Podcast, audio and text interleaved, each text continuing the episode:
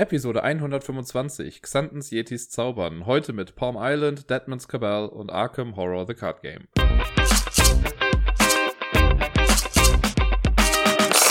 Hallöchen zusammen und herzlich willkommen zur neuesten Folge vom Ablagestapel. Hier ist wieder der Dirk und spitzfindige Zuhörer werden es eventuell schon am Intro rausgehört haben. Mehr als drei Spiele habe ich letzte Woche nicht gespielt. Ich habe die drei Spiele etwas häufiger gespielt, also Teile davon häufiger gespielt. Aber alles in allem war es nicht ganz so viel. Ich befürchte, wir werden uns da in Zukunft auch noch ein bisschen darauf einstellen müssen, dass es halt nicht mehr so, das, also jetzt gerade in Quarantänezeiten nicht dazu kommen wird, dass ich irgendwie super lange Spieletage oder sowas habe.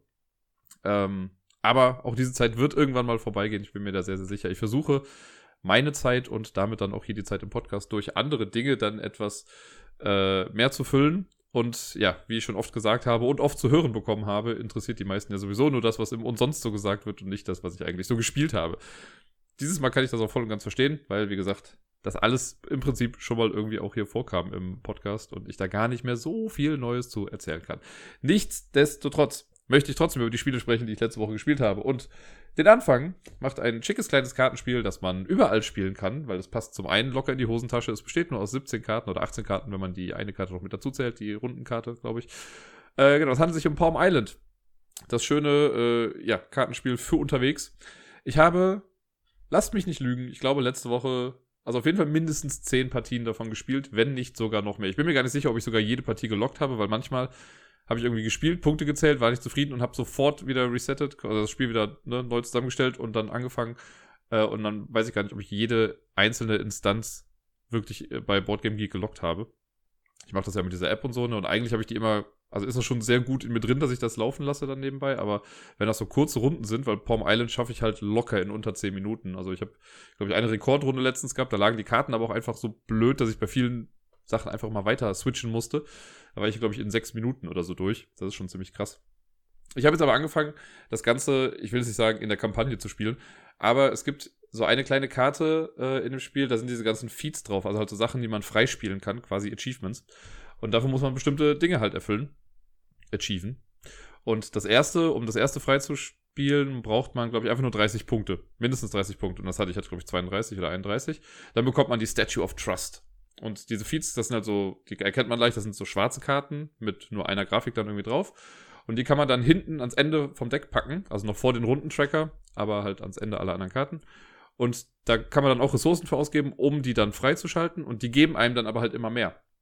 Ja, also jetzt die Statue of Trust gibt einem, wenn man die das erste Mal freischaltet, dann entweder Fisch oder Stein oder Holz, jeweils einmal. Und wenn man die nochmal upgradet, dann zwei jeweils. Also man muss sich entscheiden, was es ist, aber man hat halt ein bisschen Auswahl dann dafür. Das ist ganz cool. Und ja, man kann das theoretisch auf drei verschiedenen Schwierigkeitsgraden spielen. Wenn man das auf dem schwierigsten Modus spielt, also auf Hard, dann darf man gar keine Feeds benutzen. Dann kann man die zwar freispielen, aber man soll sie nicht benutzen, sondern soll einfach so gucken, dass man das irgendwie hinbekommt. Dann gibt es den äh, mittleren Modus, da darf man in jedem Spiel immer nur ein Feed benutzen, auch wenn man mehrere freigeschaltet hat. Und im Easy Mode, und so werde ich es wahrscheinlich spielen, ähm, da kann man dann alle Feeds, die man freigespielt hat, quasi hinten dran packen. Da hat man halt viel mehr Ressourcen und viel mehr Möglichkeiten und so. Das macht es halt wirklich dann einfacher. Äh, aber ich finde, das ist halt irgendwie ein bisschen spaßiger. Jetzt hänge ich allerdings, also ich habe das erste Feed-Ding dann relativ schnell freigeschaltet bekommen. Habe das jetzt mit dran. Und ich komme seitdem nicht an ein neues dran. Da gibt es jetzt verschiedene Möglichkeiten. Es gibt irgendwie eins, das ist der Heart of the Mountain, heißt das, glaube ich. Da braucht man am Ende des Spiels, ich meine, 25 Punkte, also gar nicht so viele, muss aber neun Steine äh, gestored haben. Also man muss neun Steine zur Verfügung gerade haben. Und neun Steine ist schon echt hart, weil normalerweise auf so einer Standardkarte sind halt nur zwei Steine drauf. Das heißt, man braucht schon durch, äh, es gibt den, das Trade Center oder so heißt es, glaube ich. Da kann man drei Steine auf einer Karte dann haben. Die braucht man dann schon. Und dann noch jeweils drei Karten mit jeweils zwei Steinen. Das ist gar nicht so einfach. Aber ich arbeite dran. Oder halt so Sachen wie, habe jetzt 40 Punkte. Habe ich auch noch nicht geschafft. Oder habe alle Canoe-Houses oder so auf Level 2 und was weiß ich nicht was. Also ich arbeite dran, aber irgendwie fehlt mir gerade die richtige, das ist ja keine richtige Taktik, es kommt ja immer ein bisschen drauf an, wie die Karten gerade liegen und so. Ich habe noch nicht die perfekte Mischung im wahrsten Sinne des Wortes hinbekommen, um das zu schaffen, aber ich bin dran.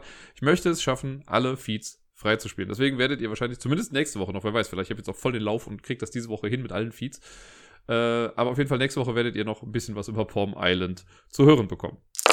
Das nächste Spiel habe ich mit Gerda gespielt und das ist zum Glück immerhin ein Spiel, über das ich schon lange nichts mehr berichtet habe. Ich habe es schon zweimal hier im Podcast gehabt, das ist jetzt das dritte Mal, dass ich das gespielt habe. Äh, es ist Deadman's Cabal.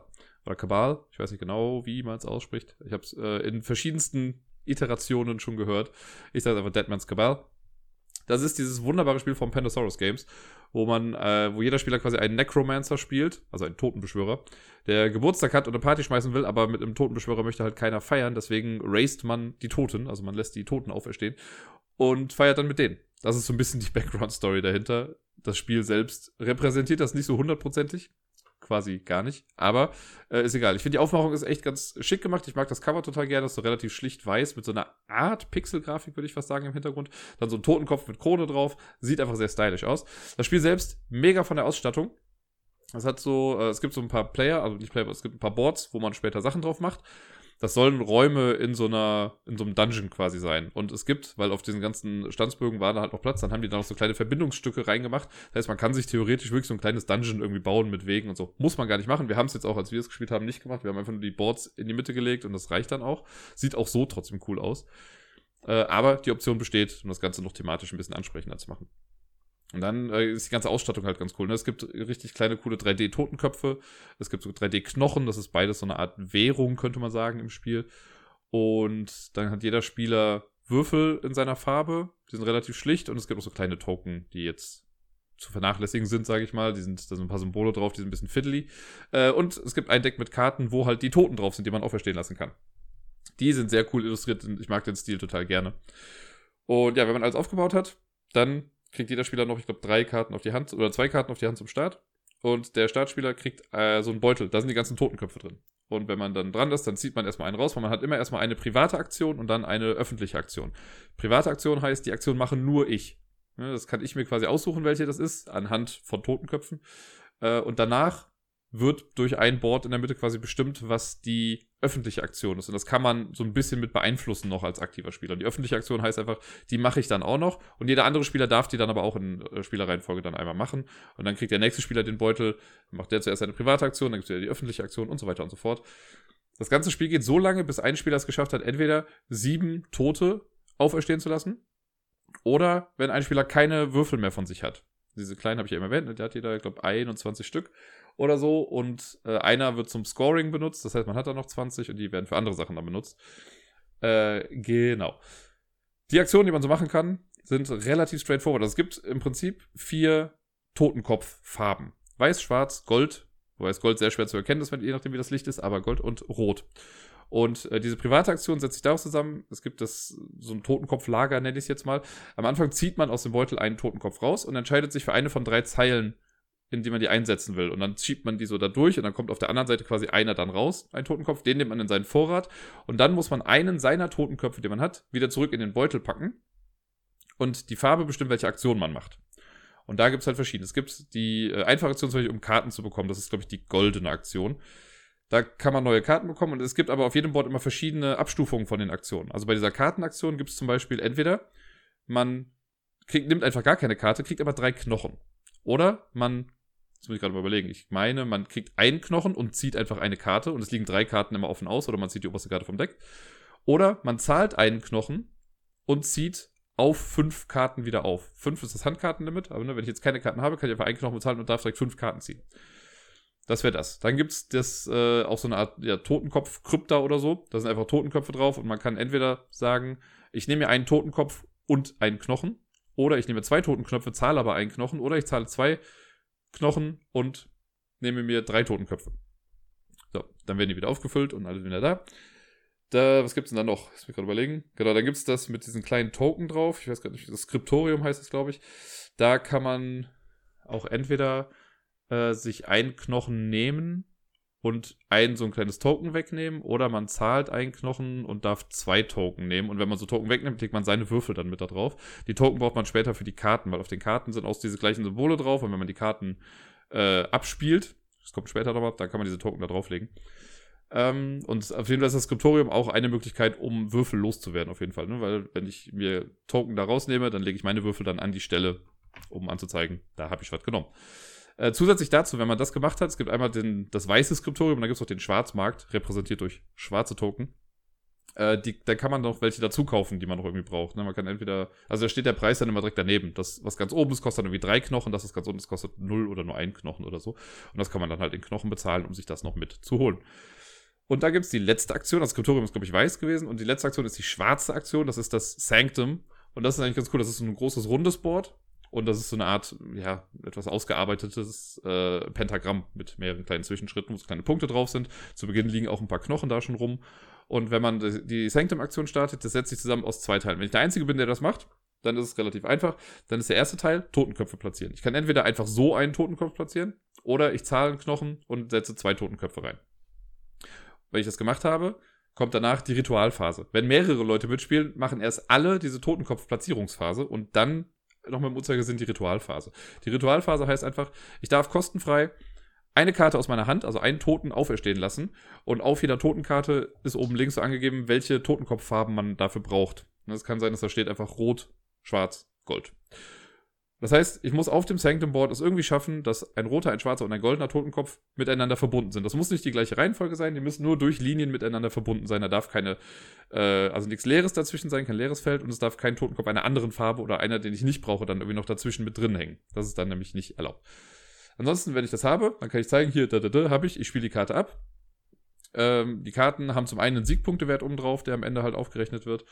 Äh, und die haben unten noch diese zwei kleine Tokenfelder, die meisten. Und wenn ich die passenden Token habe, kann ich die jetzt da drauflegen. Wenn ich das mache, kann ich für jedes Token, das ich auf eine Karte passend legen kann, das darf man auch nur in diesem Moment machen, dann darf ich dafür dann nochmal jeweils einen Würfel auf so ein Scoring-Board setzen, also so ein Bonus-Board quasi. Da sind nochmal sieben Kategorien drauf, in denen man Bonuspunkte holen kann am Ende des Spiels. Oder sogar neun, ich weiß gar nicht. Na, ich glaube, es sind nur sieben Kategorien. Äh, und das ist relativ wichtig. Ich weiß, als wir das damals zu viert gespielt haben mit Bayer und Pier, da hat Pier das Board quasi komplett außer Acht gelassen und hat halt auch mit Ach und Krach verloren. Äh, das hätte ich gar nicht so krass gedacht am Anfang, aber das Spiel mit ihr hat das gezeigt, dass man das auf jeden Fall irgendwie machen sollte. Ähm, weil diese Punkte, da kann man stellenweise durch eine Aktion nochmal irgendwie fast 50 Punkte oder sowas machen. Das ist schon echt heftig. Genau, wenn ich äh, ein Ritual gemacht habe, dann war es das auch. Man kann auch zwei Rituale machen, das kostet aber dann wieder einen Knochen. Und nee, zwei Knochen sogar. Äh, und genau, dann würden alle das machen. Auf jeder Karte ist auch neben diesem Totenkopf-Symbol noch angegeben, also ein kleiner schwarzer Pfeil neben einer Farbe eines Totenkopfes. Und am Ende eines Rituals muss man auch einen Totenkopf wieder wegnehmen, den man für ein Ritual benutzt hat. Und dieser Pfeil gibt dann an, welche Farbe das sein muss. Wenn jetzt bei dem rot, schwarz, goldenen Ding, bei dem schwarzen an der Pfeil ist, heißt das, ich muss nach dem Ritual den schwarzen wieder wegnehmen, damit da so ein bisschen Fluktuation in diesem Sanctum Board irgendwie drin ist. Das ist im Prinzip schon fast alles. Man spielt, wie gesagt, so lange, bis ein Spieler sieben Tote vor sich liegen hat oder äh, alle seine Würfel losgeworden ist. Und dann gibt es das Endgame-Score. Also wenn das passiert, wenn das Endgame getriggert wird, dann hat jeder nochmal einen Zug, auch der Spieler, der das Endgame getriggert hat. Und dann werden die Punkte gezählt. Zum einen rechnet man alle Punkte zusammen von den Toten, die man vor sich liegen hat. Und dann geht man diese Bonuskategorien durch am Ende. Und da gibt es, ich meine, insgesamt vier oder fünf verschiedene. Es gibt einmal den Cursed Star, das ist das einfachste. Wenn, also dann geht es um die Mehrheit auf diesen Feldern. Ne? Wenn ich jetzt bei dem Cursed Star mehr Würfel habe als mein Gegner, dann bekomme ich 20 Punkte und wer die zweitmeisten äh, Würfel darauf hat, kriegt 10 Punkte. Dann gibt es die einzelnen ähm, Totenkopffarben jeweils einzeln als Feld. Und wenn ich auf, zum Beispiel bei Schwarz jetzt dann die Mehrheit habe, dann kriege ich für jeden schwarzen Totenkopf, den ich auf meinen Toten drauf habe, da kann man ja noch nachempfinden oder nachvollziehen quasi, was da so drauf war, äh, kriege ich nochmal fünf Punkte. Wenn ich die zweitmeisten habe, kriege ich, glaube ich, nur drei Punkte dann dafür. Und das halt bei jeder Farbe. Und das hatte ich zum Beispiel, äh, bei Schwarz hatte ich die Mehrheit und hatte, ich glaube, halt neun to schwarze Totenköpfe auf den Karten. Das heißt, ich habe dadurch halt direkt mal 45 Punkte gemacht. Ich habe das Spiel trotzdem verloren, aber ich wollte nur sagen, man kann halt gut Punkte damit machen. Dann gibt es ein so ein Feld, wo alle vier Totenkopffarben drauf sind. Das heißt einfach, für jeden Totenkopf, den ich jetzt noch in meinem Vorrat habe, kriege ich dann nochmal irgendwie Punkte. Äh, und dann gibt es noch ein Feld mit dem Skriptorium, genau. Da sind dann diese kleinen Runen und da ist es dann wichtig, dass man die Würfel vorher in das Skriptorium reingesetzt hat, da wo man diese kleinen Token rausnimmt, weil wer dann da die meisten Punkte drauf hat, der kriegt für seine größte orthogonal zusammenhängende Fläche äh, bla vier Punkte pro Würfel da drin oder so. Und da habe ich auch nochmal gut Punkte gemacht, aber ich glaube, Gerda hatte genauso viele Punkte und deswegen hat sich das ein bisschen ausgeglichen. Äh, ja. Und dann wird das alles zusammengerechnet und der mit den meisten Punkten gewinnt dann. Ich glaube, wenn es dann noch ein Unentschieden gibt, gewinnt der, der jetzt noch die meisten Knochen hat. Und wenn dann noch ein Unentschieden ist, dann soll man einfach nochmal spielen. Oder so. Ich weiß gar nicht mehr genau, was der Tiebreaker da jetzt war, aber ich glaube, dann shared man den Victory. Was ein bisschen schade ist, ich mag das ja nicht so ganz gerne, aber okay. Und das ist dann Deadman's Command. Das Ganze hat circa 45 Minuten gedauert, als wir zu zweit gespielt haben. Wir mussten hier und da noch ein bisschen überlegen. Ich glaube halt, ne, wenn man das häufiger spielt, dann sind die Abläufe auch einfach ein bisschen flotter. Zu zweit geht schon echt schnell, muss man sagen. Also das, ne, wenn man dran ist, wie gesagt, so einen Totenkopf rausziehen, gucken, wo man den einsetzt, private Aktionen machen. Private Aktionen gehen halt auch echt flott, oder generell die Aktionen sind halt schnell. Ne? Also es ist halt viel Auswahl. Aber wenn man dann sich schon auf eine Farbe äh, festgelegt hat, so wie wenn ich weiß, ich nehme Gold, den goldenen äh, Totenkopf wieder zurück, dann kann ich ja sagen, gut, ich nehme entweder drei Knochen oder ich nehme eine Karte oder ich nehme halt fünf Karten oder so. Und das ist, je nachdem, was ich halt schon auf der Hand habe, ist das eine relativ eindeutige Sache. Knochen zu haben ist nie verkehrt, weil man damit immer die stärkeren Aktionen machen kann. Ja, und so weiter und so fort. Man muss ein bisschen im Blick haben, was die Gegner haben, denn es gibt ein paar Totenkarten, die geben keine Siegpunkte, sondern die geben einem eine Special Ability. Ich hatte zum Beispiel eine Fähigkeit, die, ähm, da stand dann drauf, dass ich alle Unentschiedens auf diesem Bonusboard gewinne.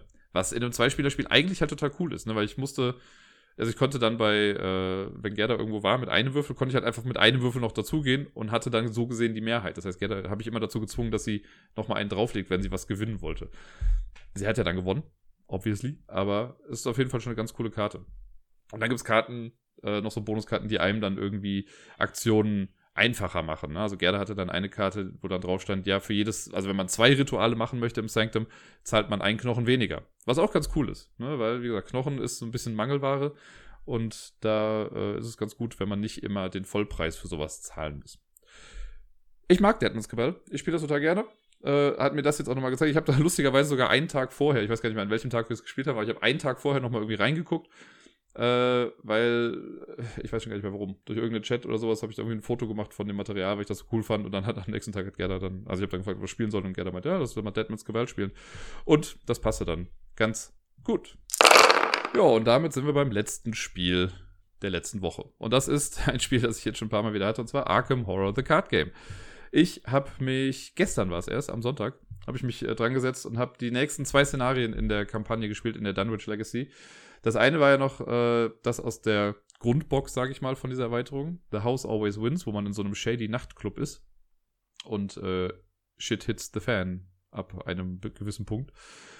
Das lief schon nicht so gut. Also irgendwie, nee, ich hatte so ein Kartenpech irgendwie da schon. Irgendwie bin einfach nicht richtig vorgekommen und konnte mit Ach und Krach dann noch irgendwie einen ein Ding erzielen, aber ich hatte wieder meine blöden Krankenhausschulden draußen. Das heißt, ich hätte zwei Erfahrungspunkte gesammelt und musste aber zwei abgeben, weil ich die scheiß Karte draußen hatte. Naja, dann dachte ich mir, komm, machst direkt das nächste Szenario noch hinten dran. Das war dann das Miskatonic Museum.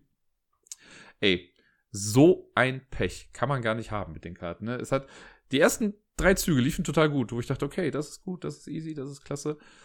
Und dann, ja, da ist so eine Karte, die, äh, also man bewegt sich ja von Ort zu Ort und so, ne? Und die Story war, ich war in einem Museum und ich musste das äh, Necronomicon, musste ich da rausholen, weil das da irgendwie aufbewahrt werden sollte. Und dann bin ich da reingegangen und das Museum ist aufgebaut, man kommt durch die, durch den Eingang in die Lobby oder in die Halle, heißt es, glaube ich. Entrance Hall. Und von der Entrance Hall aus kommt man in alle anderen Bereiche. Ne? Da gibt es irgendwie das Security Office, das Administration Office und die verschiedenen Ausstellungshallen. Und in einer der Ausstellungshallen ist das, das ist ganz cool gemacht dem Spiel, das ist ein bisschen random, so, ne? weil es ein großes Museum ist, muss man das erstmal irgendwie suchen. Man kann durch das Security Office ein bisschen durch die Sicherheitskameras gucken, da kann man sich ein bisschen Informationen reinholen. Aber Fakt ist, man muss halt immer durch diese Entrance Hall, ne? also den Museumseingang. Da ist relativ flott bei mir eine Karte gewesen, die gesagt hat, wenn man ich glaube, in den Raum rein möchte oder den Raum verlässt. Ich weiß gar nicht mehr genau, ob das jetzt beides war. Aber ich glaube, auf jeden Fall, wenn man ihn verlässt, dann muss man äh, einen Test machen. Da muss man seinen, einen Willenstest machen, also das Kopfsymbol mit fünf, glaube ich. Und wenn man den schafft, ist alles gut, dann kommt man einfach raus. Wenn man das nicht schafft, dann muss man entweder die Bewegung canceln oder man verliert die obersten fünf Karten seines Decks. Ich hatte Willenskraft 2 Basic. Ich habe hier Skids O'Toole. Der ist jetzt nicht der also klügste oder der, ja, ist, im Prinzip ist das ja der klügste. Sein Mind ist nicht der stärkste auf jeden Fall. Der hat nur zwei. Das heißt, um auf fünf zu kommen, muss ich den schon irgendwie so krass boosten, dass der auch noch den, also man zieht ja dann immer noch so ein Token, das ich ja mit der App hier mache, so ein Token aus dem Beutel quasi. Und wenn das irgendeine Minuszahl ist, brauche ich auf jeden Fall mehr als fünf. Da habe ich nicht einmal geschafft. Das heißt, ich habe so viele Karten immer dann verloren. Das war echt blöd. Und das gab es halt immer wieder das alleine wäre jetzt noch nicht mal so tragisch, weil es ist ja dann so, wenn ich, äh, wenn das Deck durch ist, hat man nicht verloren, sondern man kriegt einfach einen Horror quasi, also einen so ein Gehirn, äh, und dann mischt man sein Deck wieder von, von neu und hat wieder einen neuen Stapel und so. Das ist okay. Jetzt kamen aber mehrere Sachen zu tragen. Ich hatte, zum einen hatte ich das drin. Dann hatte ich an diesen äh, Hallen, also man brauchte nämlich immer Hinweise in der Entrance Hall, man musste da immer wieder hin zurückgehen, um da Sachen auszugeben, um die nächste, den nächsten Bereich quasi freizuschalten, um dann dahin zu kommen. In den Bereichen konnte man wieder nach Hinweisen suchen, dann musste man wieder zurückgehen und so weiter und so fort. Das war halt echt blöd. Jetzt war es bei mir bei zwei Orten so, bei zwei diesen Entrance Halls, wo ich eigentlich äh, investigaten wollte, also nach Hinweisen suchen sollte, da kam dann eine Karte hin, Locked Door. Die Locked Door sagt quasi, du kannst hier nicht investigaten, du musst erst einen Kampftest machen oder äh, einen Fingerfertigkeitstest machen. Okay, soweit so gut. Muss ich das halt immer noch machen, was auch nicht, also sind halt schwierige Tests, ne? mit vier und je nachdem, was man halt für Token raussieht, ist das halt schon echt blöd. Dann habe ich das schon geschafft. Dann kam aber noch in Kombination dazu der Obscure Fog heißt das, glaube ich, also der, äh, ja, der Nebel. Und der sagt, die Investigations sind nochmal um zwei schwieriger. Also so ein Shroud Value heißt das, da muss man immer gegen ankommen. Ich habe Investigation 3 gehabt. Und 3 war schon vorher die Schwierigkeit im Prinzip. Ähm, ja, jetzt war das auf 5. Das heißt, ich konnte eh nicht investigieren. Ich musste erstmal die Lock Door wegmachen. Dann musste, da hatte ich eine Taschenlampe, die zwar den Shroud Valley wieder runtergemacht hat, aber dann war es immer noch auf 3. Das heißt, ich durfte immer noch keinen Minuswert haben. Und wenn du halt keine Karten auf der Hand hast, mit denen du deinen Investigate Boost oder Wert nochmal irgendwie hoch machen kannst, klappt das halt irgendwie nicht. Das heißt, ich bin, hab dauernd meine Karten verloren, konnte nicht investigaten, weil diese Sachen irgendwie zu blöd waren. Es war echt ein bisschen anstrengend. Und dann zum allem Überfluss. Also ich dachte noch so, okay, wenn jetzt nicht alles ganz kacke läuft, dann habe ich noch eine gewisse Chance. Weil ne, je nachdem, wie dann Karten gekommen wären, hätte ich vielleicht noch sogar mit Ach und Krach noch diesen Necronomicon finden können. Jetzt gab es aber noch mal zwei Hin Hindernisse. Denn zum einen übrigens Spoiler für Leute, die das noch irgendwann spielen wollen, aber es ist schon so alt, ist ja auch egal. Ähm, da gibt es nämlich so ein komisches Monster, das da immer rumwandert. Das taucht dann immer mal wieder einfach auf äh, und äh, setzt sich dann direkt zu einem hin. Das, muss, das ist nicht so stark, aber es kommt halt immer wieder und das nervt. Das klaut einem halt auch Aktionen. Und die Arschlochkarte schlechthin in diesem Spiel, also zumindest in diesem Szenario, ich weiß schon gar nicht mehr, wie sie hieß.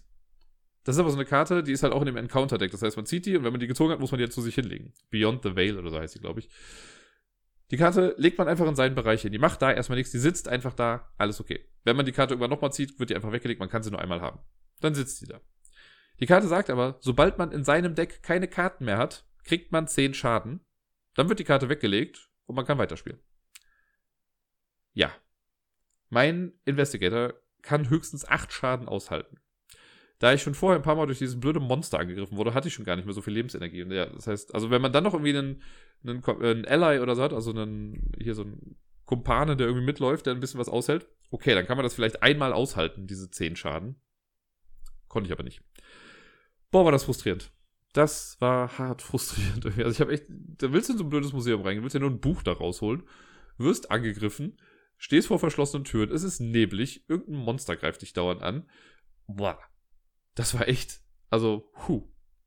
Das muss man gut abkönnen. Ich kenne Leute, die mit Sicherheit gesagt hätten, nee, ich spiele das nochmal von vorne. Ich habe jetzt gesagt, nein, ich lasse es jetzt so, das habe ich halt den Salat. Ich habe natürlich auch wieder die Krankenhausschulden draußen gehabt, das heißt, die paar Erfahrungspunkte, die ich gehabt hätte, habe ich nicht bekommen.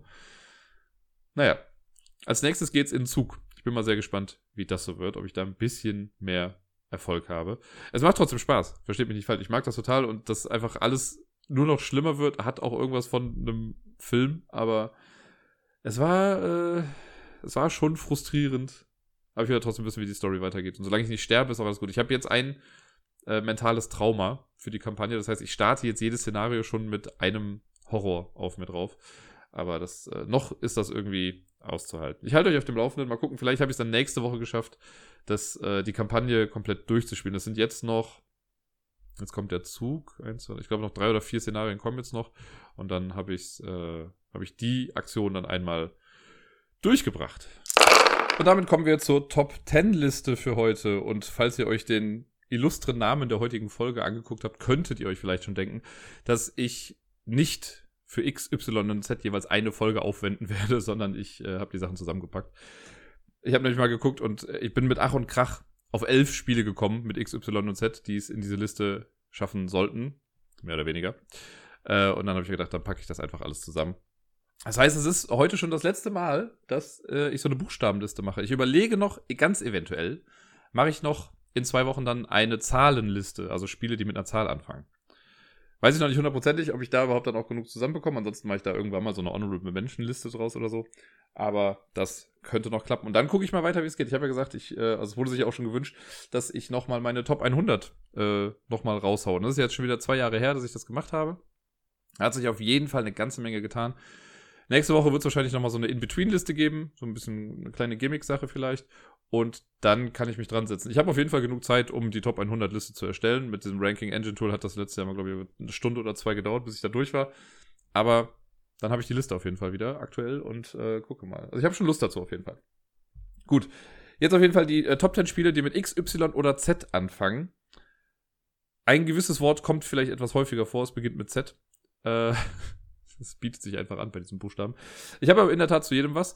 Die erste ich sage einfach zu jedem Spiel dann was, wenn es kommt. Ist ja jetzt auch egal. Also, das äh, Spiel auf Platz 10 wäre, große Kontroverse, Yu-Gi-Oh! Das hat einfach nur einen persönlichen Grund. Ich hatte die Wahl gerade eben, oder es musste sich entscheiden zwischen Yinch oder Yu-Gi-Oh! Das Problem ist bei Yinch, ich habe es gespielt, ich kenne das, ist im Prinzip 5 gewinnt oder so, aber ich mag es einfach nicht. Ich bin kein großer Yinch-Fan. Ich weiß nicht, ich konnte mit dieser ganzen Reihe noch nie wirklich was anfangen. Ich weiß, es ist, wird von vielen gesagt, dass es so eines der besten zwei Personen abstrakte Spiele sind irgendwie, ne? Und super simpel und elegant und yada yada. Ja, mag sein, aber ich mag es einfach nicht. Also mir hat es einfach nie so gefallen. Ne? Das ist einfach eine komplett subjektive Meinung, wie alles in diesem Podcast hier. Ich mochte es einfach nicht. Und deswegen, ne, ich hätte es reinnehmen können und sagen können, ja, es ist halt, ne, bla. Aber Yu-Gi-Oh! Mein wahrer Platz Nummer 10, habe ich halt in meiner Jugend ums Verrecken oft gespielt. Ne? Also das, ah, da habe ich viel Geld reingesteckt, auf jeden Fall damals. Und äh, das ist halt ein bisschen entstanden, klar, also ich war nie der große, was heißt der große, ich war nie der Magic-Spieler, ne? Ich habe das nie gemocht irgendwie. Ich habe ja in meinem Leben, glaube ich, nur fünfmal Magic gespielt. Ich habe jede Partie gewonnen. Das war so ein Pre-Constructed Deck gegen ein anderes Pre-Constructed Deck. Äh, und habe äh, alle Male immer gewonnen. Ich habe es irgendwann nochmal versucht, das mit einer App oder so zu spielen. Hat mir alles nicht so zugesagt. Also ich weiß nicht, mag ich einfach nicht. Hat mich nicht so gerissen. Jetzt gab es dann aber Yu-Gi-Oh! und passend dazu also eigentlich, es gab ja die Fernsehserie, den Anime und äh, passend dazu dann das Spiel. Und das hat mich halt irgendwie gecatcht. Das kam halt auch immer ziemlich gut zeitlich irgendwie, immer wenn ich damals aus der Schule rauskam noch, das war in der Oberstufe dann, äh, da lief das dann gerade. Da habe ich dann geguckt und ich habe mitgefiebert wie sonst was und Joey Wheeler ist auch nach wie vor mein Lieblingscharakter aus dieser ganzen Serie und Reihe und was weiß ich nicht, was ich fand einfach so gut mit seinem Scapegoat, also Sündenbock. Herrlich. Ähm, hat absolut null Sinn ergeben, diese, also hätten die nur Karten gespielt, wäre die Story so anders ausgegangen, aber Schattenreich und hast du nicht gesehen, ist ja auch egal. Auf jeden Fall habe ich dann damals mit einem Kumpel angefangen, das zu spielen. Und wir haben uns beide dann irgendwie so ein äh, Starterdeck geholt. Er hatte das Yugi Starterdeck, ich hatte das Kaiba Starterdeck mit dem hier weißer Drache mit eiskaltem Blick oder wie immer der heißt. Ähm, und das haben wir dann öfter mal gespielt. Dann habe ich irgendwann das Joey Starterdeck noch mit dazu geholt und dann wurden es immer mehr Karten, die noch mit dazu kamen und ja. Das haben wir halt relativ häufig gespielt. Dann hat es irgendwann abgefahren. Also gab es irgendwann erstmal nicht mehr so viel. Dann ist Yugi auch schon in so eine Richtung gegangen. Auch in der Serie, da wurde super viel, die Karten wurden immer komplizierter. Also ich weiß auch, ey, die Karten, die ich am Anfang hatte, da standen halt ein Satz drauf irgendwie, ne? Mach das und das. Fertig. Dann habe ich später die Karten gesehen. Da brauchst du ja eine Lupe, um den Text zu lesen. Das war schon ein bisschen krasser auf jeden Fall. Und tausend andere Effekte und Pendelmonster und was weiß ich nicht alles. Es hat dann nochmal so ein kleines Revival für mich erlebt bei meiner äh, vorletzten Arbeit dann quasi. Da habe ich in der Realschule gearbeitet. Äh, das war auch so ein, es war kein offener Ganztag, es war so eine Übermittagsbetreuung im Prinzip. Später wurde daraus ein gebundener Ganztag. Auf jeden Fall hatte ich nachmittags immer Kinder da. Und das waren, äh, ich sag mal, etwas bildungsfremdere Kinder vielleicht, die jetzt da waren. Die habe ich aber irgendwann damit bekommen, ähm, mit Yu-Gi-Oh! also die hatten da irgendwie so ein bisschen Bezug zu. Und irgendwelche haben damit angefangen. Da habe ich irgendwann gesagt, ey Leute, ich habe zu Hause auch noch ganz viele Karten davon. Ich bringe die mal mit und dann spielen wir. Und dann habe ich daraus immer so ein bisschen auch pädagogisch wertvoll äh, Nachhilfe quasi mit rausgemacht, weil man muss ja mal seine Lebenspunkte zusammenrechnen und so. Äh, und die haben das sonst mal mit dem Taschenrechner gemacht. Ich habe denen gesagt, wenn wir spielen, rechnen wir das als im Kopf aus. Einfach um halt so ein bisschen die Skills da noch zu trainieren. Ist ja auch egal. Naja, und dann habe ich mit denen bestimmt monatelang haben wir tagtäglich Yu-Gi-Oh! gespielt und halt die immer mit ihren tollsten, neuesten Decks, die sie irgendwie mal angeschafft haben, mit was weiß ich für Effekten. Und ich habe mit meinen alten Karten und ich habe mit meinen alten Karten halt öfter gewonnen. Das war schon ein bisschen lustig. Irgendwann wurden mir dann aber die Karten mal geklaut, äh, in dem Ding, was früher oder später, ja, was bound to happen. Äh, war halt ein bisschen blöd, dann konnte ich nicht mehr spielen, seitdem habe ich dann noch nicht mehr gespielt. Aber deswegen, Yu-Gi-Oh! hat für mich immer einen großen Platz im Herzen. Ich weiß, hier Björn, unser Yellow Geek Bear, der, der muss man das so hinschmeißen und dann lässt er wieder seine Hasstirade über Yu-Gi-Oh! los, weil es ist ja total inferior zu Magic. in etwa. So ist das der Grundton, der dahinter steckt in seiner Aussage. Aber es ist halt einfach subjektiv. Da kannst du nicht gegen argumentieren. Ich fand halt Yu-Gi-Oh! immer besser als Magic. Und ja, Yu-Gi-Oh! hatte früher kein ressourcenbasiertes System, bla bla bla. Ist mir doch scheißegal. Als ich es gespielt habe, hatte es das und es hat mir Spaß gemacht. Und deswegen ist es hier äh, in dieser Liste. Ich fand es toll, auf jeden Fall. Es sind einfach super. Also, ich verbinde das halt auch immer noch mit der Serie. Und die Serie, ah, diese, ich mag ja generell Serien, in denen es Turniere gibt und sowas, ne, wo Leute halt gegeneinander gepitcht werden und sowas. Und da gab es halt die, die, großen, ich weiß gar nicht mehr, wie es hieß, Kaiba Games, wo es um die Götterkarten ging und ah, das ist ein Traum gewesen. Danach die Serie, ich habe noch dann danach Yu-Gi-Oh! GX habe ich noch geguckt. Äh, das fand ich auch noch ganz nett. Das war ja dann mit dieser äh, Duellakademie. Danach war ich dann raus. Dann gab es irgendwie dieses Yu-Gi-Oh! mit den Motorrädern und das fand ich halt bescheuert. Aber die ersten zwei Serien fand ich auf jeden Fall ganz cool. Ist egal, ich habe jetzt viel zu lange über Yu-Gi-Oh! gesprochen, aber irgendwie muss ich die Folge erstrecken.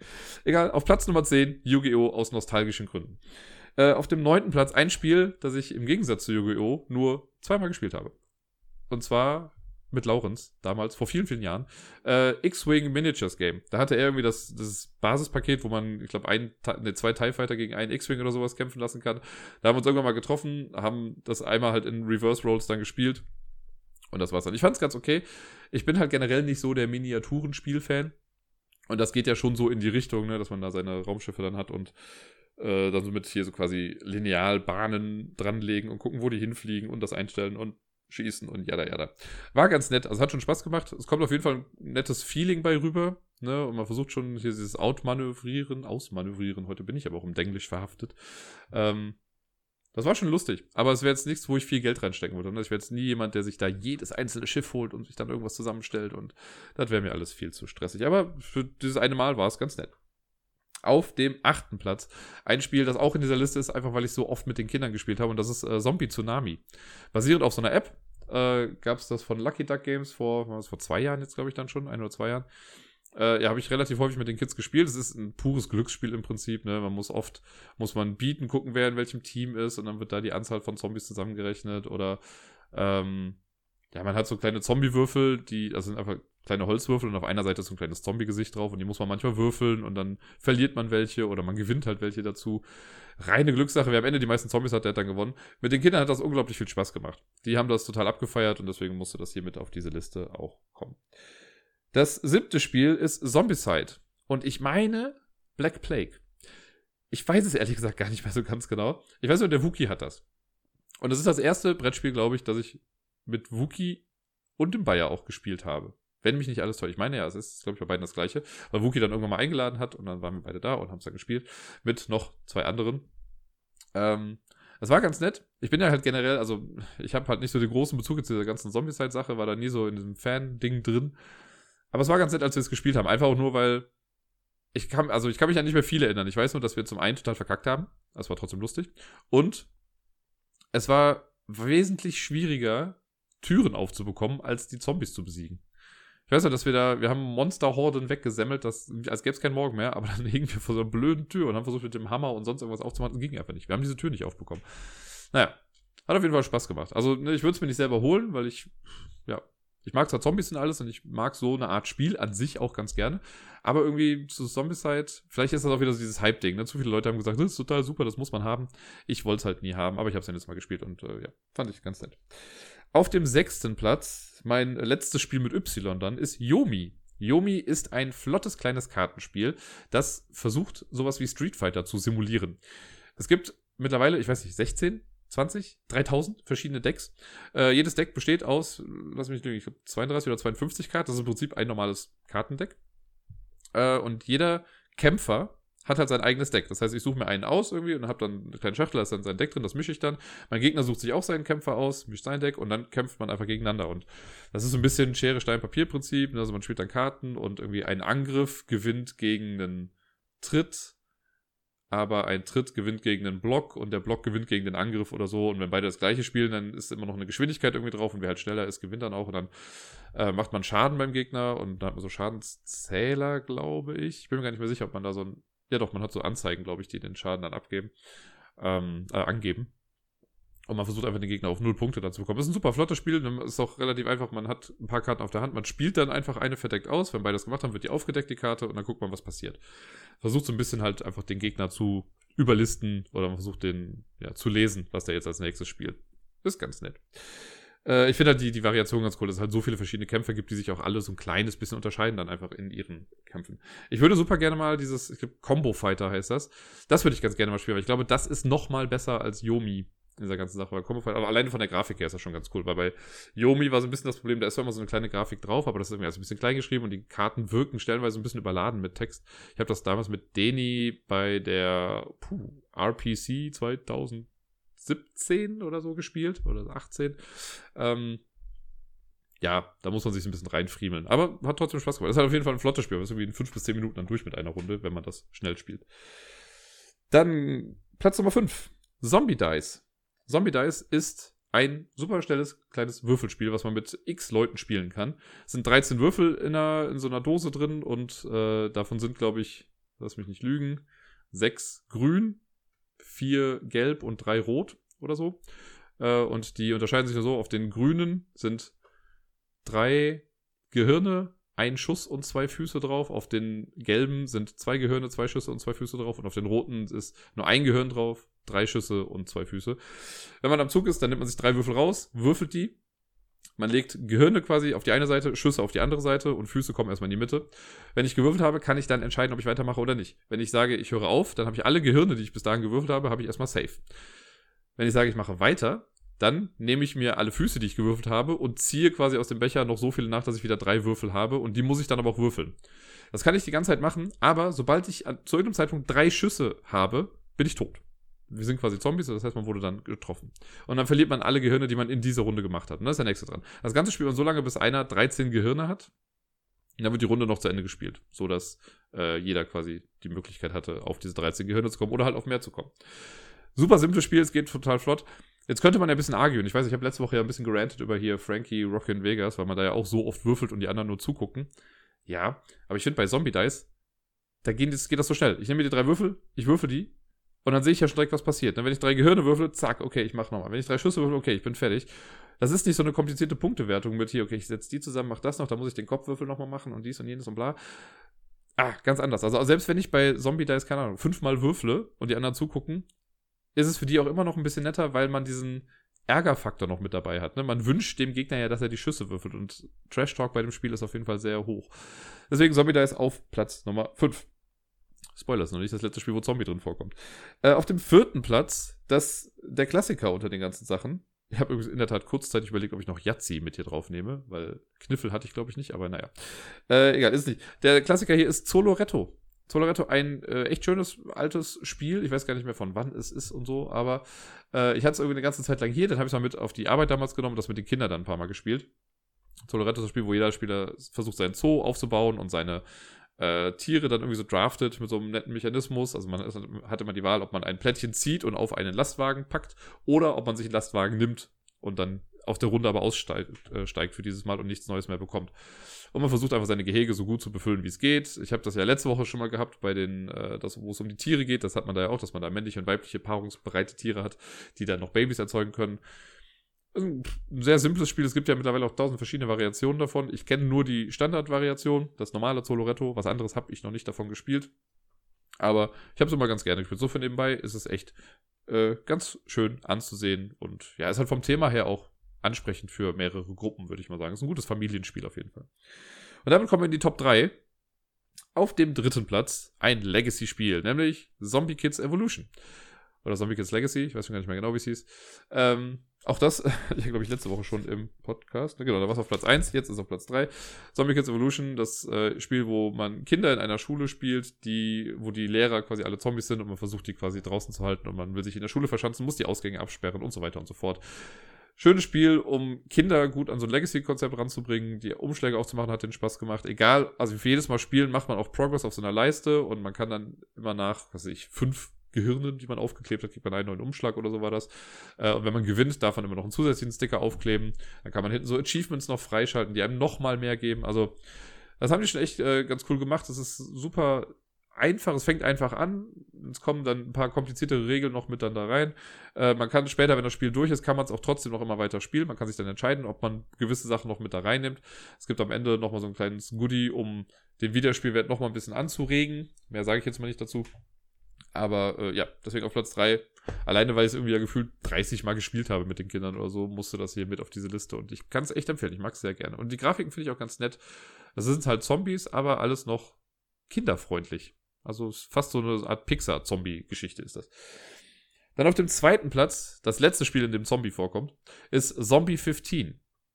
Das ist ein Echtzeitspiel. Und ihr dürft jetzt anhand des Titels mal raten, wie lange ungefähr eine Runde dauert. Genau, 15 Minuten. Das habe ich auf der Spielemesse irgendwann mal gespielt. Es gab irgendwann ein Jahr auf der Messe, da war ich zwei Tage lang oder so auch mal alleine auf der Messe unterwegs. Und das war dann direkt am ersten Tag und da war das dann bei Yellow, äh, das ist der Verlag, wo das rausgekommen ist, war das in so einer riesigen äh, Version quasi aufgebaut und da haben die noch jemanden gesucht, der mitspielt, damit ich hingegangen habe, mitgespielt und es hat mir voll Spaß gemacht. Deswegen habe ich mir das dann irgendwann mal äh, noch geholt. Und ja, das war ganz cool. Man musste, also der Anfang ist aber ein bisschen friemelig, weil man musste erstmal die Map aufbauen. Da sind so ganz viele doppelseitige Plättchen irgendwie drauf und da in dem Szenarienbuch steht dann drin, wie man das aufbauen muss. Wenn man das aber geschafft hat, ist es dann recht einfach. Dann werden noch irgendwie ein paar Sachen platziert, so Marker, Schlüsselmarker und Tormarker und die Spielfiguren und die Zombies und so weiter und so fort. Und dann geht's los. Und wenn man dann am Zug war, dann muss man so einen Soundtrack laufen lassen äh, über eine App. Oder es gab halt auch eine CD mit dabei, aber man konnte es auch über eine App machen. Und wenn man dann am Zug war, hatte man, ich weiß gar nicht mehr ganz genau, ich glaube, man hat dann irgendwie vier Aktionen und dann musste man nochmal sagen, was man macht. Man kann sagen, okay, ich gehe ein Feld weiter, ich durchsuche hier, ich töte diesen Zombie und ich mache das. Nächster. Und das ist wichtig, dass man das sagt, denn immer wenn man gesagt hat, nächster war halt dann noch der nächste Spieler dran. Und äh, diese Unterteilung in wirkliche Spielzüge, also kooperativ, muss ich noch dazu sagen. Und man versucht halt im Prinzip einfach wirklich immer zum Ausgang oder so zu kommen. Äh, und diese Unterteilung, aber trotzdem, dass man sagt, nächster ist wichtig, denn auf dem Soundtrack kommt immer mal wieder so ein Zombie-Grölen. Und immer wenn das kommt, da muss man so eine Zombie-Karte aufdecken und dann kommen auf das Feld des aktiven Spielers halt so viele Zombies dann irgendwie drauf. Und das äh, sorgt halt dafür, dass man trotz des kooperativen Moduses sich sehr darüber freut, wenn man früh genug schnell also, noch Next gesagt hat oder Nexter gesagt hat, damit das Zombie-Grölen dann beim nächsten Spieler war. Weil dann denkt man sich so, oh Gott, das trifft nicht mich, auch wenn es ihn dann vielleicht trifft. Äh, blöd natürlich, aber es hat mich nicht getroffen. Das dann ganz gut. Und dann gibt es auch immer noch, so gegen der Mitte, in der Mitte des Spiels gibt es dann noch einen so einen es gibt so eine Karte, ich glaube Horde heißt das, weil immer wenn Zombies getötet werden, kommen die nicht raus, sondern werden in so, ein, in so eine Kiste reingesetzt, meine ich. Und dann, wenn die Horde kommt, dann muss man diese ganze Kiste auf dem einen Feld dann irgendwie äh, auskippen und dann muss man erstmal diese ganzen Zombies loswerden, bevor man dann weitermachen kann. Sehr spaßig gesagt. Es gab noch so eine Solo-Kampagne, die habe ich dann auch noch gespielt. Äh, irgendwann habe ich das Spiel dann mal weggegeben, weil ich hatte es dann ausgespielt. Ich habe da nicht mehr viel damit gemacht. Aber alles in allem fand ich das schon echt ganz gut. Also, wie gesagt, ne, es ist ein Echtzeitspiel, muss man halt mögen oder nicht. Aber, also um zu spielen, sollte man es mögen.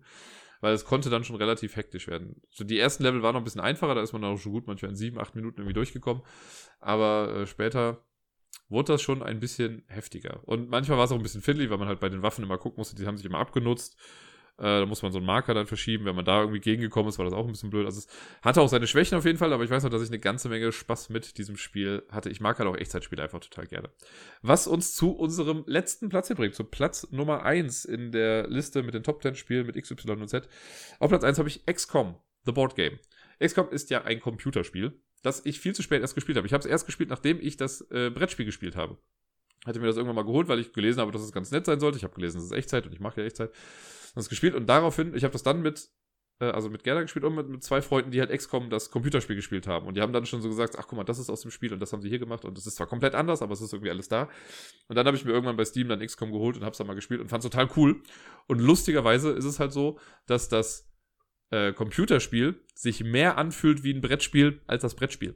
Weil das Computerspiel bei XCOM ist halt wirklich sehr taktisch. Ne? Man hat so ein Raster, man bewegt seine Leute von A nach B und dann schießen, schießen die, wenn die in Reichweite sind. Also es hat so ein bisschen was von Schach schon eher, dass man seine Leute richtig platziert. Ähm, ist dann aber noch ein bisschen Zufall mit drin. So im Prinzip werden die Angriffe dann ausgewürfelt. Ne? Also man kann auch einen Raketenwerfer haben, der zu 95% trifft. Ich sage euch Leute, 5% treffen häufiger ein, als man möchte. Naja. Und bei dem Brettspiel ist das Ganze halt so aufgeteilt, jeder Spieler hat eine Rolle. Man sollte es am besten zu viert spielen, zu dritt ist auch noch okay. Alles darunter würde ich nicht empfehlen. Ich habe es auch mal solo gespielt, das war die Hölle. Ähm, es gibt dann vier verschiedene Rollen. Es gibt irgendwie den, ich weiß gar nicht, wie sie hießen, den Commander, der kümmert sich um das Geld und die Gefahrenanzeige und so. Aber dann gibt es einen Wissenschaftler, der kümmert sich um die Wissenschaft, um Erfindungen und also Gedöns. Dann gibt es den Einsatzleiter, der sich darum kümmert, dass Einsätze gemacht werden und dass die Basis verteidigt wird. Und es gibt noch einen ich weiß nicht, wie er heißt, der Radio-Offizier, Communications Officer oder so, der steuert die App, weil man braucht eine App dafür und macht die Satellitengedöns-Sachen noch irgendwie. Genau. Und äh, in der App ist es halt so, dass man, man stellt erst alles ein, Schwierigkeitsgrad, da wird auch gesagt, was irgendwie, welche Gegnertypen in so ein Deck gemischt werden müssen, welche Einsätze kommen und jada jada. Äh, und dann, wenn man dann auf Start drückt, dann geht's los. Und die App sagt einem dann immer, was man machen muss im Prinzip. Sowas wie, zwei äh, Raumschiffe erscheinen dort und dort. Da muss man die schnell hinsetzen. Und das muss auch immer schnell gehen, weil die ganze Zeit, die man also wenn das durch ist, dann kriegt man irgendwie einen, Boden, äh, einen Malus am Ende und je schneller man ist, umso mehr Zeit kann man sich für das Ende noch irgendwie aufsparen. Äh, und dann wird irgendwie gesagt, okay, Wissenschaftler, zieh Handkarten nach, sondern zieht man schnell Handkarten nach, sondern ist der nächste schon wieder dran. Dann muss der Wissenschaftler sich in der Zeit über seine Handkarten angucken. Und irgendwann kommt der Wissenschaftler Technologie 2 äh, festlegen oder so. Dann muss er aus seiner Hand eine Karte in den zweiten Slot reinlegen und muss dann sagen, wie viele Wissenschaftler er damit draufpackt. Und das macht dann, also es geht super hektisch, das Ganze. Der, ähm, der Typ, der das Geld verwaltet, muss halt auch immer gucken, ob das Geld überhaupt ausreicht für alles. Der Einsatzleiter muss entscheiden, welche Soldaten er wo hinschickt und sowas. Und irgendwann ist das dann vorbei. Dann gibt es am Ende halt immer so eine kurze Phase, wo man sich angucken kann, okay, haben wir jetzt auch alles? Und dann geht's los. Und dann kommt eine lange Phase, die Auswertungsphase, in der quasi wie wild gewürfelt wird. Man kann in dem Spiel auch planen, wie man möchte. Es kann sein, dass alles, ja, alles kaputt geht. Meistens ist halt äh, die Frage, ob 1, 2 oder 3. Da hat man dann, angenommen der Wissenschaftler, der hat Technologie 2, irgendwie hat er irgendwas hingelegt, was er erforschen möchte und hat zwei Wissenschaftler da drauf gepackt. Das heißt, er darf zwei Würfel würfeln.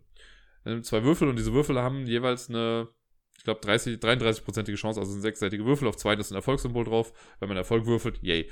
Und äh, da steht dann mal drauf, wie viele Erfolge man für was braucht. Dann gibt es noch so extra Karten. Durch den Wissenschaftler kriegt man dann Karten, die einem extra Erfolge geben und so. Das heißt, deswegen ist er ganz wichtig. Das gleiche passiert auch auf der Weltkarte, die in der Mitte ist. Da sind dann auch so Raumschiffe und man kann Abfangjäger hinschicken und für jeden Abfangjäger würfelt man dann einmal. Äh, man darf aber nicht nur einmal würfeln, sondern man kann auch seinen Lack ein bisschen pushen. Äh, das hat, da ist so ein Alien-Würfel mit dabei, den Würfel, oder Bedrohungswürfel oder wie auch immer. Den würfelt man immer mit. Und jedes Mal, wenn man aber neu würfelt, dann geht so eine Gefahrenanzeige um eins runter. Und das ist am Anfang steht die, glaube ich, auf zwei. Und das heißt, man muss auf, man muss höher als zwei würfeln, um äh, das zu schaffen, was bei einem achtseitigen Würfel dann noch ganz okay ist. Wenn ich dann weiter würfle, muss aber eine 3 sein, dann eine 4, dann eine 5. Ich glaube, höher als 5 ist es dann nicht. Das heißt, man braucht aber schon 6, 7 oder 8. Und das heißt, je öfter ich neu würfle, um mehr Erfolge zu erzielen, umso schwieriger wird das mit diesen Würfeln. Und wenn ich da drüber komme, dann verliere ich alles, was ich da habe. Also Wissenschaftler gehen weg oder äh, Abfangjäger werden weggenommen, Satelliten gehen kaputt, was auch immer.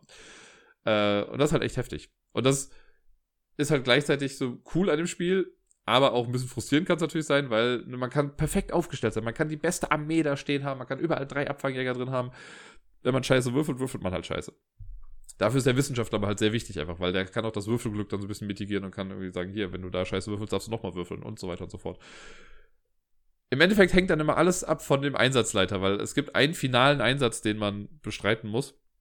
Wenn man den schafft, hat man das Spiel gewonnen. Und der wird irgendwann freigeschaltet. Die App sagt dann irgendwann, okay, jetzt seid ihr soweit, jetzt habt ihr das geschafft. Äh, und dann geht's quasi ja, wenn er das dann gemacht hat, dann hat man gewonnen. Es gibt eine ganze Menge Möglichkeiten, wie man verlieren kann. Ist, man hat so eine Basis, wenn die überrannt wird, hat man verloren. Äh, dann haben die, es gibt für jeden Kontinent so einen Panikmarker und wenn ich glaube zwei oder drei Kontinenten in Panik verfallen sind, dann hat man auch verloren. Äh, und, ach, keine Ahnung, es gibt noch irgendwie andere Möglichkeiten, wie man glaube ich auch noch verlieren kann oder so. Und äh, ja, mir hat das immer sehr viel Spaß gemacht. Ich habe es mittlerweile jetzt nicht mehr hier, weil ja, meine Gruppe sich halt ein bisschen weg von Echtzeit entwickelt hat und ich mag es ja immer noch total. Es gibt auch Spiele, die werde ich einfach nicht weggeben, was so Echtzeitsachen angeht, aber das habe ich dann irgendwann weggegeben, weil es ja auch sehr spezifisch war. Jetzt mit dem XCOM-Thema konnten nicht viele was anfangen. Ähm, aber ja, ich fand es richtig gut, mir hat Spaß gemacht. Wie gesagt, ich habe es auch mal solo dann gespielt. Das geht auch. Die App, da stellt man dann ein, dass man solo spielt, die gibt einem dann natürlich auch ein bisschen mehr Zeit. Aber über diese vier Rollen die Übersicht zu behalten, das war schon echt anstrengend. Wie gesagt, zu dritt war es okay. Wenn man zu dritt spielt, dann macht der Typ, der auch das Geld macht und die Abfangjäger, der macht dann auch die App. Und das geht noch in Ordnung, weil der App-Typ hat eigentlich immer so ein bisschen am wenigsten zu tun, weil er muss nur die Satelliten machen und kann hier und da mal nachgucken, wann, wo, was kommt oder so. Aber, naja, das war äh, auf jeden Fall meine Top 10 Liste der Spiele mit X, Y und Z. Und damit auch die letzte Buchstaben-Top 10 Liste, zumindest für eine ganze Weile jetzt erstmal. Und sonst so, tja, wir sind in Quarantäne Woche 5 oder so. Es passiert nicht viel Neues, muss ich leider dazu sagen. Ähm, ja, es geht. Ne, also ich mache halt den gleichen Kram wie bisher. Auch ich habe so das Gefühl, dass ich in der Quarantänezeit einfach viel kreativer bin als sonst. Ich habe ja letztes Mal schon erzählt hier von der Ablagestapel Times. Ähm, das habe ich ja davor gemacht. Versuche gerade nochmal hier in meinem Büchlein was nachzugucken. Aber ja, insgesamt fühle ich mich auf jeden Fall etwas kreativer und produktiver, was das angeht. Habe noch mal ein paar Bewerbungen rausgeschickt letzte Woche. Ich will ja, dass es irgendwie beruflich auch nochmal weitergeht, was gerade halt ja alles so ein bisschen schwierig ist in dem pädagogischen Bereich, weil der ja so ein bisschen auf Eis liegt und äh, zweifelhafte Entscheidungen getroffen wurden letzte Woche. Ich bin mit der ganzen Schulöffnungssache nicht so ganz d'accord, aber kann mir gerade auch ein bisschen egal sein. Naja.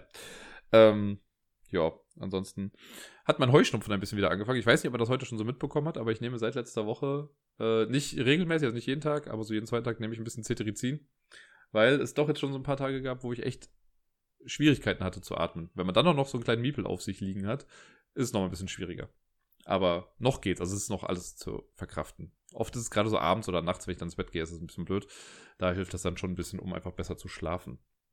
Ja, ja. jetzt habe ich den Miepel schon angesprochen. Unser kleiner Spross hier wächst und gedeiht. Ist heute quasi auf den Tag genau fünf Wochen alt schon. Es ist einfach echt heftig, wie die Zeit vergeht. Das ist, ich habe irgendwie immer noch das Gefühl, dass die letzte Woche noch nicht da war. Aber naja. Ähm, ja, wir hatten letzte Woche die äh, U3-Untersuchung. Sehr spannend. Also ne, bei der Kinderärztin dann. Ist alles top, gesund, alles super.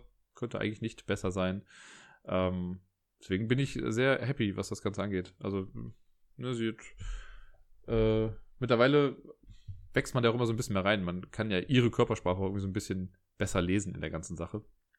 Ja, wann sie irgendwie Hunger hat, wann sie was braucht, wann sie kuscheln will, wann sie irgendwie ein bisschen Action braucht, einfach nur. Äh, das klappt immer besser, habe ich so das Gefühl. Und ja, jetzt auch so die letzten Tage. Also, es ist halt oft so, dass sie meistens dann ja mit Gerda so gegen elf ins Bett geht oder so, zwischen elf und zwölf. Äh, also schläft meistens auch schon vorher, aber dann ne, geht einer oder geht sie dann halt mit ins Bett. Ich bleibe dann noch irgendwie so zwei Stunden wach bis eins und wenn ich dann ins Bett komme, dann ist sie eh wieder wach und trinkt dann meistens noch was und dann kriegt sie von mir noch eine frische Windel oder so und äh, dann hat sich das Ganze. Und jetzt aber gestern zum Beispiel war es echt krass, da hat sie echt viel geschlafen. Also irgendwie einmal, klar, jetzt werde ich schon müde, wenn ich über das Schlafen spreche. Also irgendwie, aber tagsüber, glaube ich, fast vier Stunden oder so oder fünf Stunden am Stück geschlafen und abends dann auch nochmal echt viel. Also abends sogar dann so, dass wir gesagt haben, nee, wir wecken sie jetzt aber nochmal, damit sie was trinken kann und dann durchschläft. Ähm, ja. Also ich kann mich da echt nicht so ganz beschweren. Ich habe nicht das Gefühl, dass ich gerade wesentlich weniger Schlaf bekomme. Natürlich wird man nachts häufiger geweckt irgendwie. Aber ich habe es jetzt auch heute war es dann so, dann bin ich aufgewacht und dann bin ich mit ihr ins Wohnzimmer gegangen und sie wollte irgendwie nicht alleine liegen. Dann habe ich sie halt einfach wieder auf meinen, meinen Bauch dann gepackt äh, und dann mit ihr hier im Wohnzimmer einfach nochmal ein bisschen rumgelegen. Da habe ich auch nochmal eine Stunde geschlafen. Das klappt alles total gut. Man holt sich den Schlaf dann halt an anderen Ecken und Enden dann wieder. Und ich muss ja sagen, ich bin, also einerseits ist es natürlich schade, dass Leute halt gerade nicht so großartig zu Besuch kommen können und sich äh, hier unseren Miepel angucken können. Aber eigentlich finde ich es auch ganz gut. Weil wenn ich eins in der Zeit vor der Geburt gemerkt habe, ist es, dass alle Leute hundertprozentig genau wissen, wie man Kinder erziehen sollte. Besonders die, die keine Kinder haben. Und so entgehen wir gerade ein bisschen dem ganzen, macht doch dies und jenes und warum macht ihr das denn nicht und kann sie das schon und warum noch nicht. Das ist gerade alles weg. Ich finde das total super. Ne, also ich hab, weiß noch, es gab vor, den, vor der Geburt, irgendwie so ein paar Wochen vor der Geburt, gab es so einen Spieletag, den wir mal hier hatten, wo ich echt innerlich so ein bisschen im Strahl gekotzt habe, weil ungefragt tausend Hinweise irgendwie gegeben wurden oder Ratschläge und so. Es mag ja sein, dass die Person das auch nett meint, ne? aber ich denke mir immer so, ey Leute, nur weil Sachen bei eurem Kind funktionieren, heißt das ja nicht, dass das bei unserem Kind dann auch funktionieren muss. Naja, deswegen, ich bin einfach sehr happy, dass wir gerade so unser Ding einfach machen können und es klappt ja auch. Ne? Also das Kind lebt, wir leben, alles tutti. Und äh, ja, ich bin sehr happy. Ich bin ein sehr glücklicher Papa. Kann man so sagen. Dann, ja, was habe ich denn noch gemacht letzte Woche? Ich habe ein paar Filme geguckt letzte Woche. ich habe äh, mir, mir das mal zu hier, was, äh, ja, wenn die im Bett sind, so ich kann gar nicht mehr reden irgendwie. Wenn die im Bett sind, dann gucke ich halt meistens noch irgendwie was oder mache irgendwas anderes. Äh, und was ich geguckt habe letzte Woche waren zum einen äh, Gemini Man, der mit Will Smith, der eigentlich im Kino hier in, was weiß ich, Ultra doppelt 3400k äh, aufgenommen wurde und in 3D und hast du nicht gesehen. Das war ja so eine krasse Technologie, dass in Deutschland, glaube ich, gefühlt nur ein Kino das irgendwie so zeigen konnte. Ich habe ihn jetzt halt im Fernsehen geguckt, hat auch funktioniert. Das ist der Film, in dem Will Smith quasi gegen sich selber so ein bisschen antritt, wo, er, wo dann irgendwann rauskommt, dass er geklont wurde. Also das weiß man anhand des Posters schon, dass er geklont wurde und äh, sein jüngeres Ich jetzt Jagd auf ihn macht und also gedöns. Fand ich gar nicht so schlecht. Also ich habe nicht viel erwartet und ich fand ihn so eigentlich ganz gut. Ist halt zum einen bloß, ich mag halt Will Smith total gerne. Und äh, Mary Elizabeth Winstead hat halt mitgespielt. Die hat auch schon Ramona Flowers in äh, meinem Lieblingsfilm Scott Pilgrim gegen den Rest der Welt gespielt hat. Die mag ich halt einfach. Die ist mir einfach grundsympathisch, diese Frau. Und die hat auch da eigentlich ganz gut mitgespielt. War total cool. Es war halt ein bisschen, äh, ich weiß nicht, ob das anders wäre in dieser Ultra 4K-Geschichte, weil der Klon von Will Smith wurde, also Will Smith hat das zwar selber gespielt, aber die haben ihn dann quasi komplett am Computer nachgebaut. Das ist halt ein komplett am Computer entstandener Mensch quasi, der dann da macht und nur die Mimiken und sowas wurden dann übernommen und die Stimme dann natürlich. Ähm, das ist in bestimmten Lichtverhältnissen, sah das verdammt realistisch aus. Also da hätte man das, wenn man irgendwie kurz hinguckt, hätte man das nicht sehen können. Aber ich nehme das schon vorweg, am Ende, ganz am Ende des Films, sieht man äh, ihn nochmal. Und der sieht so unecht aus. Das, also, das ist echt krass. Also so in Schattensachen und sowas, ne, haben sie es gut hinbekommen, aber am Ende habe ich das Gefühl, da haben sie gesagt, ach komm, reicht. Wir haben gezeigt, was es geht und jetzt ist es in Ordnung. Naja, aber ich hatte Spaß bei dem Film. Dann habe ich, was habe ich noch geguckt? Zombieland 2 habe ich geguckt. Äh, hier Doppelheld besser oder Double Tap. War ja auch ganz nett. Also besser als gedacht. Ich dachte, das wird halt so ein müder Abklatsch und irgendwie, ja, also der hat mich jetzt nicht aus den Latschen gehauen. Der erste war definitiv lustiger auch. Aber der hat auch seine guten Momente. Also viele Callbacks nochmal zum, zum äh, ersten Teil.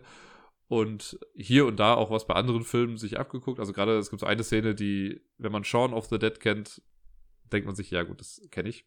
Wobei das hier dann nur ein bisschen auf die Spitze getrieben wird. Äh, aber ganz nett. Eine nette Fortsetzung. Dafür, dass das zehn Jahre später halt kam, das finde ich halt auch krass, weil Zombieland 1 kam 2009 raus und Zombieland 2 2019 ist schon ein großer Abstand auf jeden Fall. Äh, hat aber Spaß gemacht. Und was habe ich noch? Oh, genau. Wow. Ich habe Cluedo, den Film, geguckt. Oder Alle Mörder sind schon da, heißt er, glaube ich, im Deutschen. Weil ich habe, glaube ich, die Brettagogen-Folge noch nicht gehört, aber hier der Brettagoge, also Nico und äh, Sevan vom äh, Brettspiel-Podcast, der die Welt nicht braucht, die haben da irgendwie ganz kurz was drüber geschrieben bei Twitter und dann dachte ich mir, ach komm, ich gucke mir den auch mal an. Ernsthaft, Leute? Was ist das bitte für ein schlechter Film? Also ich meine, klar, der ist aus einer anderen Zeit, ne? Der ist aus den, was weiß ich, 70ern, 80ern, schlag mich tot, ich weiß es nicht. Wow. Also, wow. nee. Besonders das Ende. Also, nee. Nee, Leute. Nee. Einfach nee. Ich bin ja sehr happy, weil ich habe ja gehört, dass, dass es soll ein Remake geben vom Creator-Film mit Ryan Reynolds. Da freue ich mich schon sehr drauf. Ich hoffe, dass der Film einiges anders macht als dieser Film. Nein. Also jegliche Quirkiness mal beiseite, ja? Und das ist auch die Realisierung, dass das Ganze eine Brettspielverfilmung ist. Aber einfach nur nein. Nee. Da hätte man so coole Sachen draus machen können, auch zu diesem Zeitpunkt. Nee. Nee, Nee, nee, kann ich nicht gutheißen, diesen Film. Also, da könnte man ein Trinkspiel draus machen aus diesem Film. Jedes Mal, wenn was sexistisches, rassistisches oder sonst irgendwas gesagt wird, trinkt man einfach. Man wird die erste Hälfte des Films nicht überstehen. Nun denn.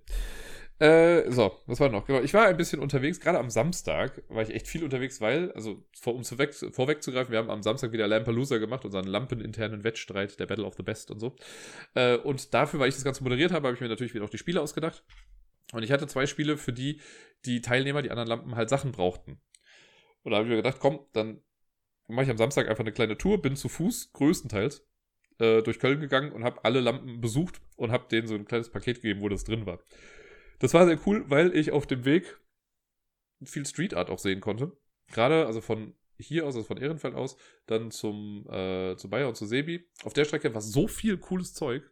Das ist mir vorher nie aufgefallen. Aber ich bin halt auch schon seit langem jetzt nicht mehr diese Strecke gegangen. Jetzt habe ich da, also ich achte da mittlerweile halt auch bewusster einfach drauf. Und das war echt cool. Das heißt, ich habe eigentlich für die Strecke, die, weiß nicht, in einer Dreiviertelstunde zu schaffen gewesen wäre, habe ich eine Stunde gebraucht, weil ich einfach so oft auch angehalten habe, um Fotos zu machen. Das war schon echt ganz gut. Und dann bin ich äh, dann von Sebi, da habe ich dann ein Stück mit der Bahn gefahren, weil ich mich dann noch mit äh, Rachel getroffen habe. Und dann sind wir äh, auch nochmal eine Runde gegangen, weil Robert wohnt von allen anderen Lampen jetzt ein bisschen weiter weg, sage ich mal, ein bisschen weiter außerhalb. Äh, und da sind wir dann aber auch noch irgendwie so vorbeigegangen und haben auf dem Weg auch nochmal eine ganze Menge Sachen gesehen. Äh, das war sehr cool. Also ich habe einen, das war ein sehr sozialer Tag für mich. Ich habe auf jeden Fall äh, viele Freunde gesehen und konnte mit ihnen wenigstens kurz face to face mal quatschen. Deswegen war das ein sehr erfüllender Tag. Dann, als ich wieder zurückgekommen bin, äh, ja, war kurz Pause. Ich habe, glaube ich, auch noch kurz ein Nickerchen gemacht oder so.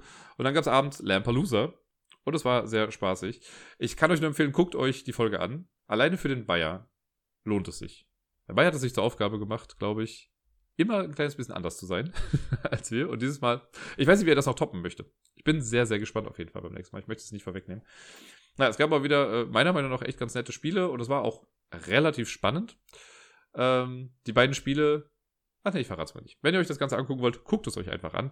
Bei YouTube findet ihr es auf meinem äh, Kanal hier beim Ablagestapel. Da gibt es mittlerweile die drei Folgen Lampalooza. Und wir werden aber sehr wahrscheinlich, wenn wir jetzt weiter, oder wir werden weitermachen, weil wir haben schon Bock darauf. Wir werden aber von dem Samstag auf den Montag wechseln. Weil, also wir können theoretisch zwar alle Samstag, Aber der Montag war halt eh immer unser Pubquiz-Tag, ne, wo wir uns ja eh alle mal gesehen haben. Und da haben wir jetzt so gesehen auch nicht großartig was anderes vor. Und dann kann man halt Samstag noch irgendwie anders verplanen. Auch wenn man da gerade nicht allzu viel machen kann. Aber das nächste Mal wird dann sehr wahrscheinlich, also heute in einer Woche, am 27. gibt es dann die nächste Ausgabe von Lampalooza, moderiert äh, und erdacht vom Bayer. Ich bin sehr gespannt, was da passiert. Mal gucken, also er hat es jetzt ja schon zweimal geschafft zu gewinnen. Mal gucken, ob ich jetzt beim nächsten Mal wieder gewinne und mir auch wieder was ausdenken muss oder ob es mal einer von den anderen schafft, endlich zu gewinnen. Dann habe ich äh, ein Computerspiel angefangen. Ich dachte mir nämlich, also ne, ich kann ja so viele Solo-Spiele spielen, wie ich möchte hier brettspielmäßig, aber ich habe ja hier Steam und so und dann habe ich mal ein bisschen nachgeguckt und bei den Rocket Beans hat Simon in letzter Zeit ganz oft so FMV, also Full Motion Video Spiele gespielt. Sind Sachen, wo quasi, wo man sich einen Film anguckt und hin und wieder Entscheidungen treffen muss oder irgendwie was eintippt oder so und dann geht das halt damit weiter. Und da habe ich da irgendwie ein bisschen Bock drauf bekommen und habe mir jetzt die Infectious Madness of Dr. Decker runtergeladen und angefangen zu spielen. Und das ist echt ganz cool. Das macht mir verdammt viel Spaß. Das ist, also wird auch direkt schon gesagt, dass das so ein bisschen in die Lovecraft-Richtung geht. Und das passt ja ganz gut, da ich ja gerade so Arkham-mäßig ein bisschen unterwegs bin auch. Ähm, und man spielt quasi einen Therapeuten, der neu in eine Praxis kommt. In, und in dieser Praxis war vorher Dr. Decker tätig. Und man, der wurde umgebracht anscheinend. Und man spricht jetzt mit fünf seiner Patienten, die einem halt zum einen natürlich ein bisschen was erzählen, so was es mit diesem Decker auf sich hat, aber man hilft, versucht ja auch denen so ein bisschen zu helfen. Ähm, aber man muss aber halt, oder will versuchen rauszufinden, was jetzt eigentlich genau passiert ist und wer den vielleicht umgebracht hat. Und die haben halt alle einen an der Klatsche. Also, beziehungsweise, die erzählen halt so verrückte Geschichten, aber das wirkt halt trotzdem auch irgendwie so echt. Ne? Also als Beispiel jetzt nur mal, da ist ein Typ, der sagt, äh, der, sein Tag hat 25 Stunden. Jeden Tag um Mitternacht hält für ihn quasi die Zeit an, also alles um ihn herum friert ein oder bewegt sich so langsam, dass es so wirkt, als wäre es eingefroren. Er aber nicht. Und er kann in dieser Zeit halt, in einer Stunde kann er halt tun und lassen, was er möchte. Und ja, macht er dann halt eben auch. Und äh, da war dann irgendwie, man spielt da, glaube ich, immer so verschiedene Tage durch. Ich habe den ersten Akt habe ich jetzt abgeschlossen, jetzt haben wir den zweiten Akt gemacht. Und da äh, kommen dann nochmal irgendwie Sachen auf einmal zum Vorschein, die halt vorher gar nicht erwähnt wurden. Und ich weiß noch, dass ich da jetzt letzte Nacht habe ich das gespielt, und da saß ich echt davor und dachte, krass, was? Wie? Hä? Wurde vorher gar nichts erwähnt. Und das wird immer abgedrehter. Ich bin sehr gespannt. Ich habe jetzt noch, im zweiten Akt habe ich noch eine Patientin gerade offen. Und dann gucken wir mal, was die noch so zu erzählen hat. Das finde ich, äh, ja, ich bin sehr gespannt. Macht auf jeden Fall sehr viel Spaß. Und, ja. und ansonsten, quasi noch so halb zum Abschluss, habe ich mir überlegt, ich ähm, werde, ich habe noch mal Bock auf so ein paar Streams diese Woche. Also nicht jetzt hier nur Lampalooza, sondern auch noch mal irgendwas zu spielen. Es wurde sich zum einen gewünscht, dass ich mal Wavelength äh, im Stream, äh, im Stream, jawoll, im Stream spiele, so rum. Ähm, das muss ich dann ein bisschen abwandeln, weil im Prinzip geht es ja dann nur so, dass ich die Hinweise sehe, das einstelle und ihr ratet dann äh, anhand, also ihr sagt mir dann, wie ich die Anzeige einstellen soll und so. Äh, kann ich aber mal machen, habe ich auch Lust zu, also muss mal gucken, wann ich das mache, aber werde ich machen. Und eine Sache, die ich gesehen habe, ist, äh, es gibt so ein, äh, das ist eine Art Rollenspiel, es wird als Map-Game betitelt, äh, The Quiet Year heißt das. Das funktioniert mit einem normalen Kartendeck. Man braucht einfach nur ein großes Blatt Papier, einen Stift, normalerweise spielt man das halt mit mehr Leuten, man kann es aber anscheinend auch alleine spielen oder halt mit dem Chat und ähm, ja, ein Kartendeck mit 52 Karten. Und das, das, muss man ein bisschen vorbereiten. Also die einzelnen Suits, also hier Herz, Karo, Pikas, werden separat gemischt, äh, auf eine gewisse Art und Weise aufgebaut dann irgendwie. Und dann muss man sich, also macht man eine, eine Welt. Und The Quiet Year heißt das, weil man irgendwie, es gibt so eine, die Frost Giants oder wie auch immer, oder Frost Shepherds, die sind halt gerade weg und man hat jetzt ein ruhiges Jahr, bis die wiederkommen. Und in diesem Jahr muss man halt seine Zivilisation irgendwie ein bisschen aufbauen. Und man macht halt im Prinzip nichts anderes als Worldbuilding die ganze Zeit in so einer Zugreihenfolge. Ne? Und dann wird eine Karte aufgedeckt und dann steht da drauf, okay, ähm, hat deine Zivilisation einen Schrein errichtet? Ja oder nein? Oder keine Ahnung. Und dann muss man halt auf die Karte, malt man dann halt auch diesen Schrein und man redet dann so ein bisschen darüber, was halt in der Welt passiert, was das so für Auswirkungen hat. Man muss auch sagen, irgendwie, okay, es gibt drei Ressourcen, eine davon habt ihr im Überfluss, die anderen beiden habt ihr halt so gut wie gar nicht, aber ihr braucht sie halt irgendwie zum Überleben. Und da kann man halt so kreativ sein. Irgendwie, man kann sich halt überlegen, okay, will ich das Ganze in einem Dschungel spielen lassen, soll das in der Wüste spielen oder wie auch immer. Und ich glaube, am Ende hat man dann einfach eine ganz coole Geschichte sich zusammengefriemelt, wenn man durch diese 52 Karten durchgegangen ist. Es wird empfohlen, oder was heißt empfohlen? Es wird gesagt, wenn man aus jedem Suit fünf Karten jeweils rausnimmt, geht es halt ein bisschen flotter. Natürlich, dann fehlen ja 20 Karten. Ich glaube, das mache ich auch für das erste Mal. Äh, einfach, damit ich den Stream so ein bisschen kurz halten kann. Ich will den jetzt ja nicht fünf Stunden irgendwie laufen lassen. Aber die Idee dahinter finde ich irgendwie ganz cool, dass man halt so ein bisschen was malt und ne, wenn es halt gemalt ist, dann ist es halt auch da. Ne? Und dann kann man irgendwie noch Projekte äh, bauen, wenn man dann sagt, okay, wir bauen jetzt hier ein Katapult, dann dauert das aber auch eine bestimmte Anzahl an Runden oder Wochen, weil das sind 52 Karten, weil halt jede Karte eine Woche repräsentiert. Und am Ende ist das Spiel vorbei. Die letzte Karte ist halt einfach, okay, die Frost Shepherds sind zurück und das Spiel ist vorbei. Und dann hat man aber, also nicht wirklich gewonnen oder verloren, aber man hat halt eine Geschichte zusammen sich erdacht oder eine Welt zusammen erdacht. Und ich glaube mir, das könnte ganz lustig sein. Das, da habe ich auf jeden Fall Lust zu. Ich habe mir das, äh, ich habe das PDF jetzt auf jeden Fall und dann gucke ich mal, wann ich das mal versuche. Vielleicht dann nächsten Samstag, wenn nicht Lampelusa stattfindet oder so. Wir werden sehen. Ist auf jeden Fall eine spaßige Sache. Und auch sonst gucke ich mal, ob ich nochmal hier und da ein bisschen was streame. Vielleicht nochmal, ähm, kann er vielleicht nochmal Arkham im Stream oder Arkham Noir. Ich weiß es nicht. Wir gucken mal, was so passiert. Und dann ganz zum Schluss, wie gehabt jetzt die letzten Male äh, von Coffee, gibt es auch eine kleine, äh, ein, ein kleines Update. Äh, eine Person hat letzte Woche was gespendet, aber dafür, und das muss ich einfach sagen, verdammt viel. Vielen, vielen lieben Dank. Ich, also, ich war echt baff. Ich habe es am, ich glaube, am Samstag kam das, ich habe am Samstag gesehen und dachte erst, das wäre irgendwie ein kleiner Fehler oder sowas, aber nein, war es nicht. Wow. Äh, vielen lieben Dank. Die Person hat es bei Coffee anonym gemacht, deswegen sage ich den Namen auch nicht. Ich habe den Namen bei PayPal dann sehen können. Ähm, aber vielen lieben Dank. Ich war wirklich äh, baff, als ich das gesehen habe. Ja. Das hat mir sehr, sehr viel bedeutet. Und äh, ich hoffe, ich kann Ansprüche erfüllen. Und so. Nun denn, dann wäre ich für heute durch. Achso, Nico, falls du zuhörst, du wirst wahrscheinlich zuhören, ähm, das Paket habe ich nicht vergessen. Es ist quasi fertig gepackt, auch schon alles hier. Aber unsere Post war ein bisschen blöd die letzten Mal. Also ich war jetzt schon zweimal da. Äh, und immer war entweder die Schlange so mega lang, dass ich wirklich gesagt habe, nee. Äh, oder es gab irgendwelche anderen Probleme. Also ich habe es nicht vergessen. Ich habe jetzt eine Alternative. Ich werde das einfach woanders hinbringen. Wir haben so einen Kiosk, wo man das auch noch machen kann, falls der aufhat. Aber sollte er jetzt ja eigentlich jetzt zumindest nach heute. Äh, es ist nicht vergessen. Es kommt auf jeden Fall. Keine Sorge.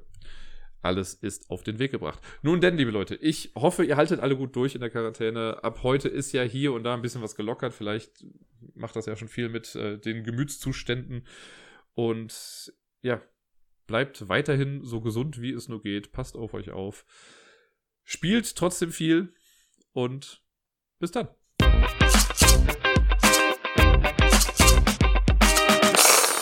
Zum Abschluss noch ganz kurz. Äh, ich habe ja erzählt von den Ablagestapel-Times, die ich gemacht habe, die ihr auf meiner Homepage hier bei ablagestapel.com euch angucken könnt. Diese kleinen Escape Room-Type-Rätsel.